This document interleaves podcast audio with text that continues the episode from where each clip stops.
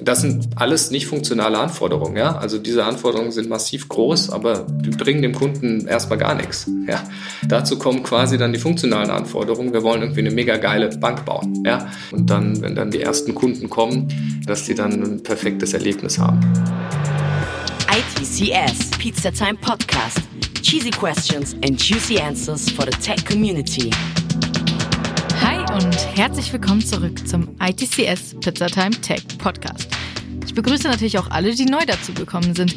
Ich schätze mal, diejenigen von euch, die uns jetzt zum ersten Mal zuhören, sind auf dem ITCS vergangenen Mittwoch auf uns aufmerksam geworden und ihr wart live beim ITCS in Darmstadt oder auch online dabei.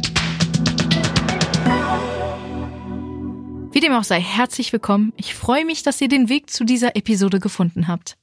Direktes Insiderwissen vom Profi-Entwickler bekommt man selten. Die Infos darüber, wie man ein Banksystem technisch aufbaut, bekommt man wahrscheinlich genauso selten, wenn nicht sogar noch seltener. Oder kennt ihr da etwa jemanden? Das ändert sich heute. Denn wir haben für euch ein exklusives Interview mit Philipp Kemmeter geführt. Philipp ist Leiter des Versicherungs- und Bankbereichs von Check24 und absoluter Entwicklungsprofi. Er arbeitet bereits seit acht Jahren in der Führungsebene von Check24 und hat bereits zahlreiche Feature-Teams aufgebaut. Das bedeutet, ihr bekommt heute einen super direkten Einblick in Philips aktuelles Projekt und seine Arbeit und könnt euch dabei wertvolles Insiderwissen direkt von der Quelle holen. Ich habe das heutige Interviewthema bereits etwas angeteasert und ihr habt bestimmt schon dem Titel dieser Episode entnommen, dass es heute um die super spannende Frage geht, wie baut man aus technischer Perspektive eine Bank? Wie ihr euch vorstellen könnt, sind hier zahlreiche mega wichtige Dinge zu beachten. Und das Ganze passiert natürlich auch nicht von heute auf morgen. Dann lasst uns aber doch gemeinsam direkt ins Interview reinhören und los geht's. Philipp, wie wir im Vorgespräch schon erfahren haben, arbeitest du seit zehn Jahren bei Check24. Du bist Entrepreneur und jetzt Director IT. Was heißt das konkret? Was machst du da? Also als Director IT ist man bei uns äh, vor allem verantwortlich für IT-Strategie. Ist auch schon so ein bisschen abstrakt, ja, aber das bedeutet dann, man entscheidet halt, was für Technologien werden ausgewählt, welche Teams werden gegründet, ähm, wie geht man Probleme an, kauft man Dinge ein, macht man Dinge selber. Ansonsten ist es so, dass bei Check24, sage ich immer, gibt es keine Stellen, bei denen man nicht auch richtig Hand anlegen muss. Also auch als Director IT entwickelt man halt oder ähm, äh, administriert Systeme selber. Ähm, das ist so ein bisschen unsere Mentalität, ja. Okay, zu Technologie und sowas kommen wir später noch. Erstmal nochmal zu dir. Was hast du vorher gemacht? Ich weiß nicht, wie alt bist du jetzt, wenn ich fragen darf? Ja, ich bin 37, ja, habe vier kleine Kinder, älteste ist sieben. Schule fängt heute wieder an, yay. Und ansonsten ähm, ist es so, dass ich früher mal, äh, als ich 16 war, meine erste Firma gegründet habe, Browserspielbereich, habe ich zehn Jahre gemacht mich in verschiedenen Firmenkonstellationen mit verschiedenen Leuten quasi versucht, selbstständig zu machen. Ja, versucht, glaube ich, das richtige Wort. Weil wir waren zwar selbstständig, aber es war recht brotlos, äh, was wir da gemacht haben. Wir haben viel gelernt über, wie man halt eine Firma führt und äh, wie man äh, Geld verbrennt. Und dann bin ich irgendwann zu Check24 halb verhungert gestolpert. Ja, wusste nicht mehr, was das ist. Aber doch mit wahrscheinlich vielen Erfahrungen an Bord. Also ich glaube, man lernt kaum mehr als in so einer Selbstständigkeit in dem Bereich.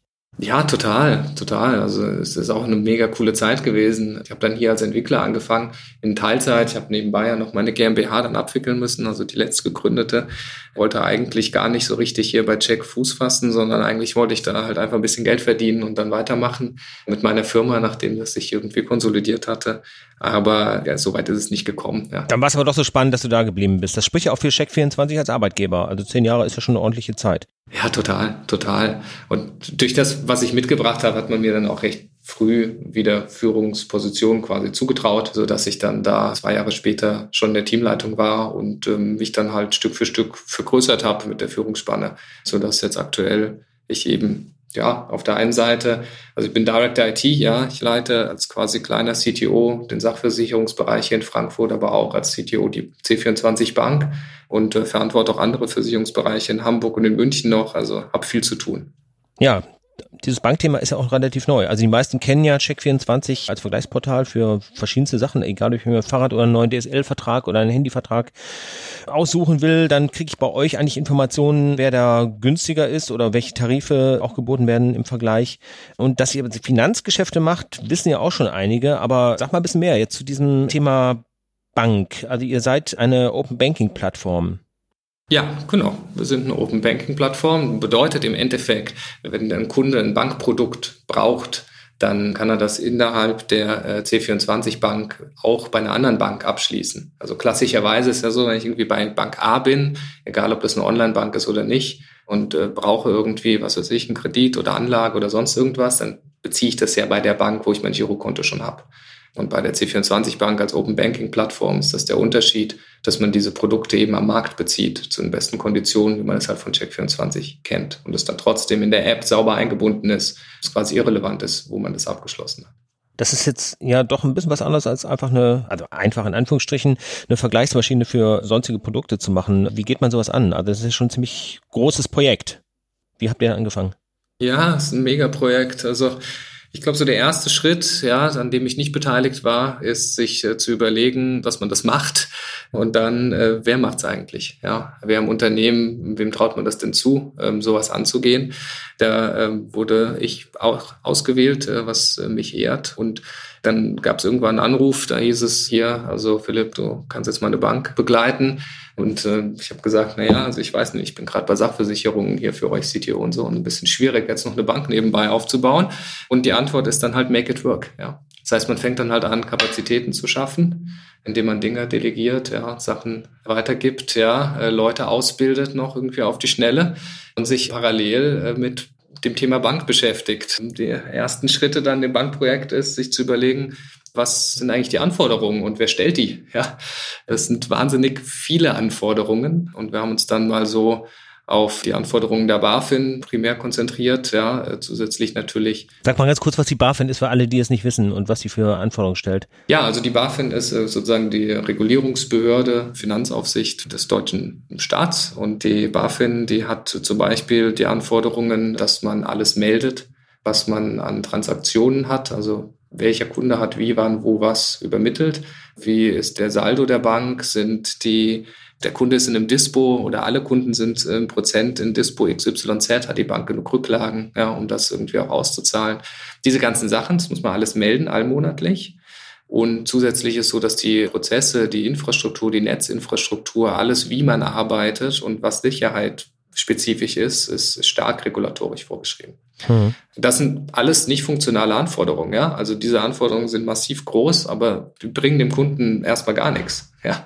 Dazu kommen quasi dann die funktionalen Anforderungen. Wir wollen irgendwie eine mega geile Bank bauen, ja, wo der Kunde halt irgendwie was äh, Cooles erfahren kann. Und äh, das ist halt die Problematik, dass man diese beiden Welten dann vereinen muss, die sich auch teilweise widersprechen können. Und was ist jetzt der Unterschied zwischen Open Banking Plattform und Online Bank? Das ist mir jetzt noch nicht ganz klar von den Begrifflichkeiten. Oder ist das nur ein Marketingbegriff? Nee, nee, also der, das ist kein Marketingbegriff, ja. Äh, ich habe es versucht eingangs schon zu erklären. Also Open Banking bedeutet, dass wenn ich ein Bankprodukt äh, brauche, dann kann ich das am Markt beziehen, ja, weil es quasi eine Open Plattform ist. Es ist nicht so, dass ich, wenn ich einen Kredit brauche, ich einen Kredit bei C24 Bank abschließen würde, ja, sondern ich schließe ich dann halt bei der Bank ab über Check24-Vergleich aus der C24-App heraus, wo es am günstigsten für mich ist. Das ist der Unterschied. Okay, jetzt wird's klarer. Ja. Mhm. Ja, genau. Und dann äh, kauft man äh, irgendwelche Software ein, die einem äh, Probleme löst, ja, wie zum Beispiel eine Software, die das Meldewesen übernimmt, ja, oder Banksteuerung, ja, weil man die nicht selbst programmieren kann in endlicher Zeit. Und dann fängt man eben an, wenn man das dann mal Kandidaten ausgesucht hat, äh, sich zu überlegen, was man eigentlich, wie man die verbinden muss, wie man die Daten befüllen muss. Und das ist nur ein ganz kleiner Ausschnitt von dem, was man so am Anfang machen muss, ja. Das heißt, ihr seid äh, da im technischen Bereich auch auf ja, Drittprodukte angewiesen, wo ihr euch darauf verlassen müsst und über entsprechende Zertifizierung wahrscheinlich gewährleisten könnt, dass die im Gesamtpaket dann funktionieren und stimmen. Genau, korrekt. Ja, so ist das. Also die sind BaFin-zertifiziert sozusagen. Ja, also gibt so ein paar Programme, wo man eben sagen kann, okay, das kann ich einkaufen. Da weiß ich, dass das funktioniert. Das ist quasi einmal schon mal durch so einen Prüfprozess von der BaFin gelaufen und alles andere ist irrelevant. Ja, das braucht man sich gar nicht angucken.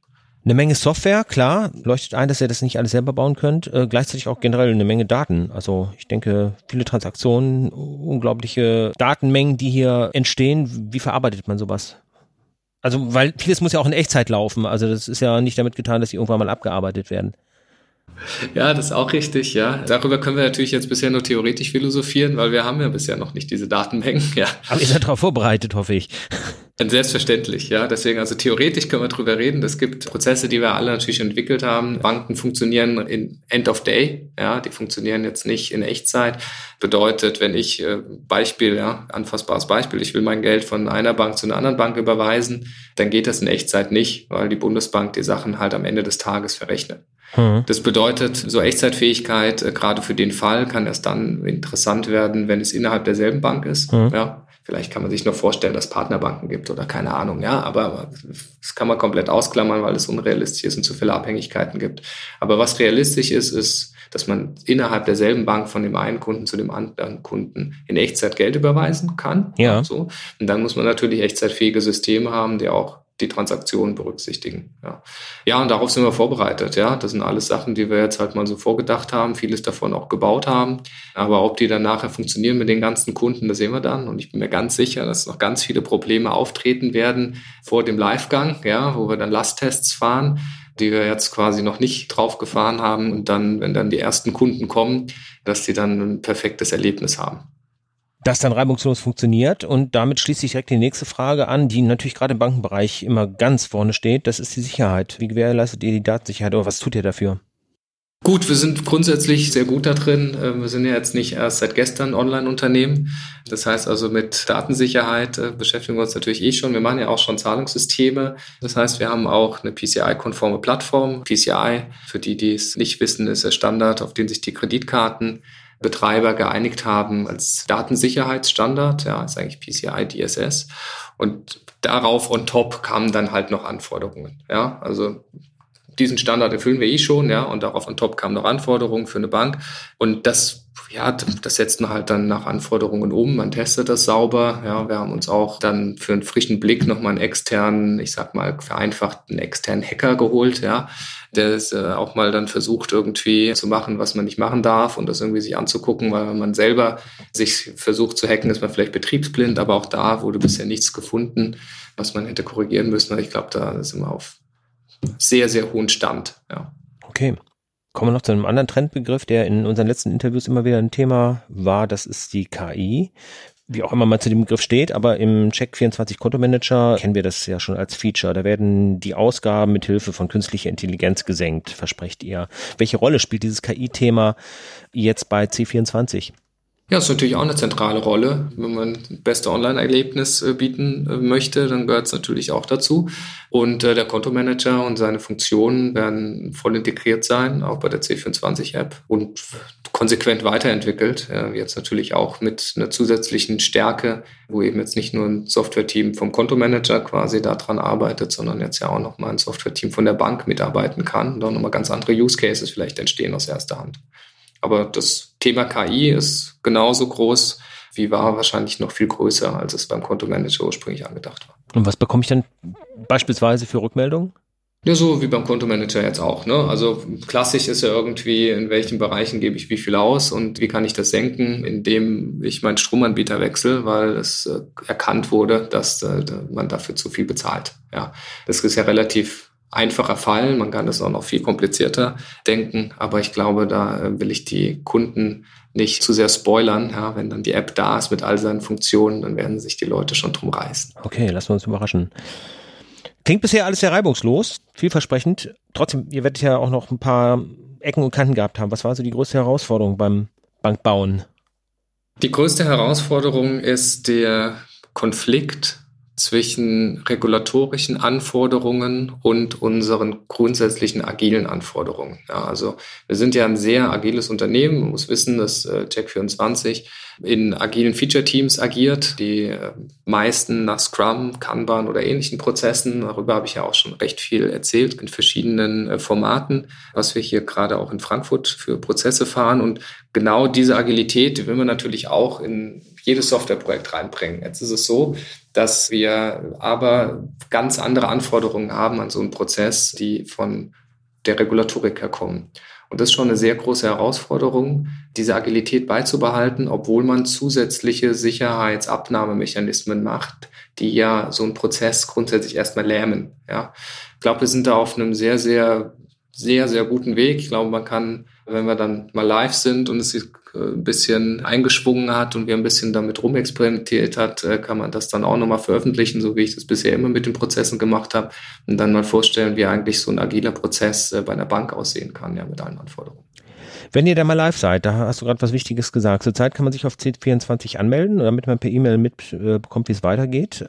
Aber ihr habt noch ein paar Schritte zu tun. Kannst du uns noch verraten, was ihr gerade noch so macht und wann wir damit rechnen können, dass das Ganze online geht?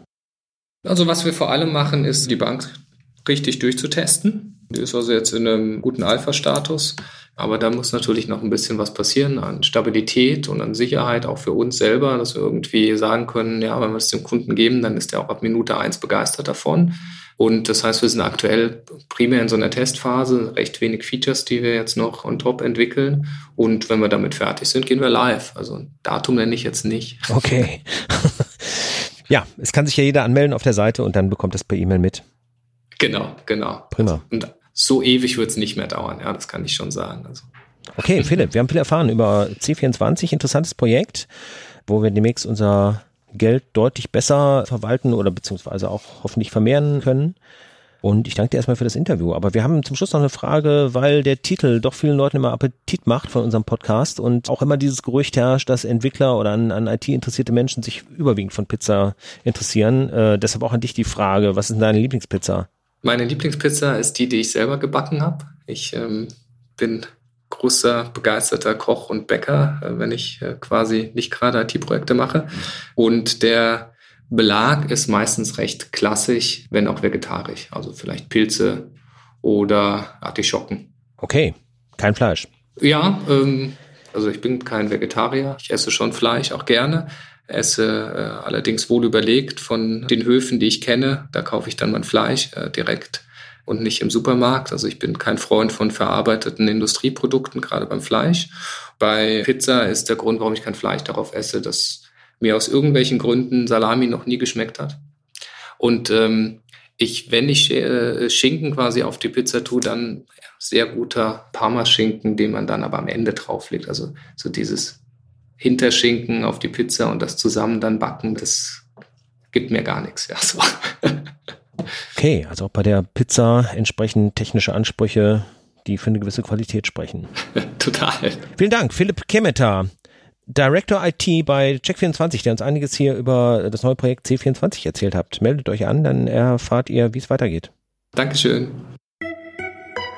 Vielen, vielen Dank, Stefan und vor allem Philipp für das aufschlussreiche und super interessante Interview.